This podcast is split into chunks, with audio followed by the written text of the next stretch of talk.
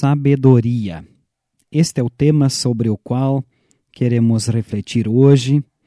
O texto bíblico base, 2 Coríntios, capítulo 4, versículo 16, que diz: Mesmo que o nosso corpo vá se gastando, o nosso espírito vai se renovando dia a dia.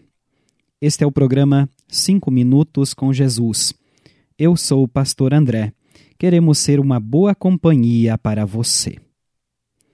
Estimado ouvinte, certa vez um jovem senhor aproximou-se do pastor de sua igreja e fez o seguinte comentário: Pastor, tenho observado que há muitos idosos em nossa igreja. Acredito até que eles sejam maioria, e poucos são os jovens que frequentam o nosso templo.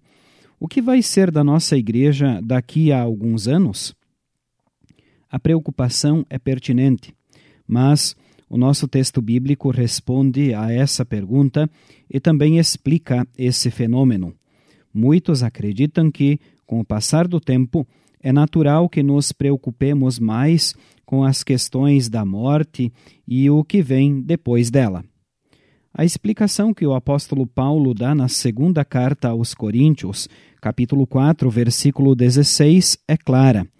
Mesmo que o nosso corpo vá se gastando, o nosso espírito vai se renovando dia a dia. Com o passar dos anos, adquirimos experiência. Essa experiência, muitas vezes, é chamada pela Bíblia de sabedoria.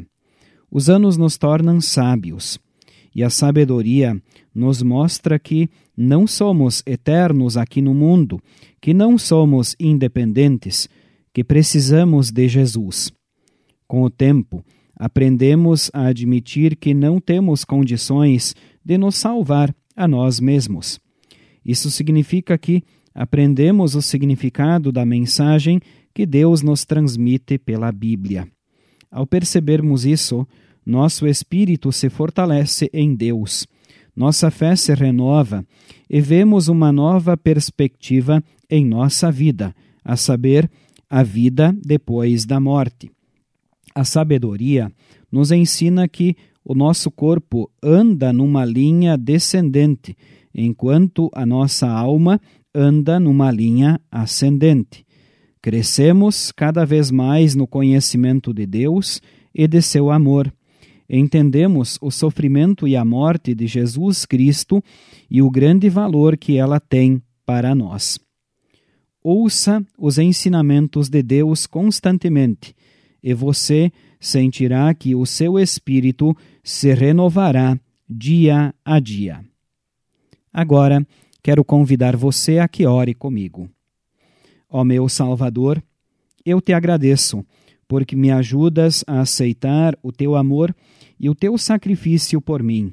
Com a tua força, quero enfrentar todos os meus problemas com confiança em nome de Jesus. Amém. Nós estamos chegando ao final do nosso programa de hoje. Este foi uma produção da Igreja Evangélica Luterana do Brasil. Você poderá entrar em contato conosco pelo telefone, que também é o WhatsApp, 99681 9691. Que a graça do Senhor Jesus Cristo, o amor de Deus Pai e a comunhão do Espírito Santo sejam contigo, hoje e sempre. Amém.